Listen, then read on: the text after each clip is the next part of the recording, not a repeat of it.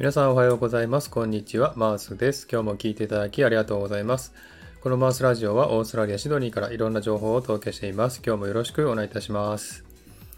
えー、さて、サクッとオーストラリア。このコーナーはオーストラリアの豆知識をエンジョイしてもらうコーナーです。38回目の今回はオーストラリアの豆知識パート14をお送りしたいと思います。えー、今日のタイトルをですね、オージーはバーベキューが好きというタイトルでお送りしたいと思います。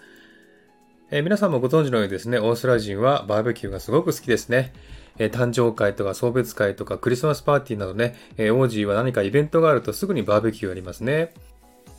えー、バーベキューのね、施設を持ってるオージーも多いですのでね、自宅の庭であったり、え公園にもですね、ありますんで、公園に行ってやったりですね、えバーベキューはオーストラリア人にはとても身近ですね。えですので、バービーとも呼ばれて親しまれてるんですね。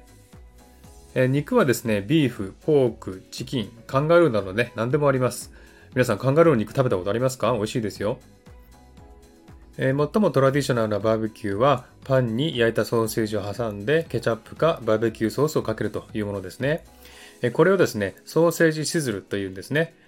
えー、これはですね、DIY ストアのですね、入り口でソーセージシズルを3ドルぐらいで売ってるんですけどもね、えそのほとんどは募金集めのボランティアだったりしますね。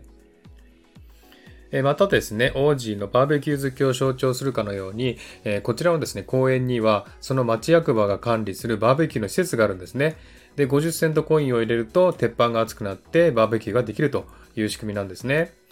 で、その施設を誰も使っていなかったら、いつでも誰でもね、自由に使えるものですね。で、そこに自分たちで肉やソーセージを持ち寄って焼いて食べるということをするんですね。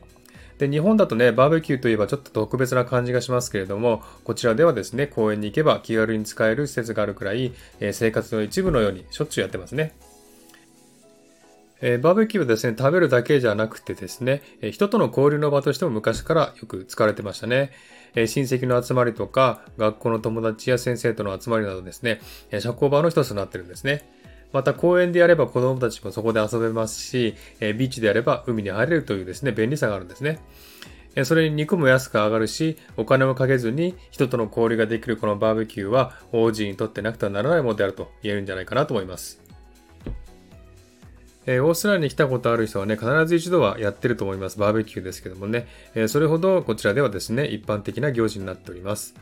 えー、というか、それしかないのかというぐらいですね、バーベキューばかりやってますよね。高級レストランで食べるのもいいですけれども、こういったところで交流したことはですね、もう一生の思い出に残りますよね。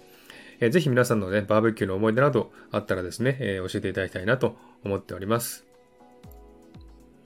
では今日はこの辺で終わりにしたいと思います。今日も聴いていただきありがとうございました。ハートボタンポチッと押してもらったら嬉しいです。ではまた次回お会いしましょう。チェアス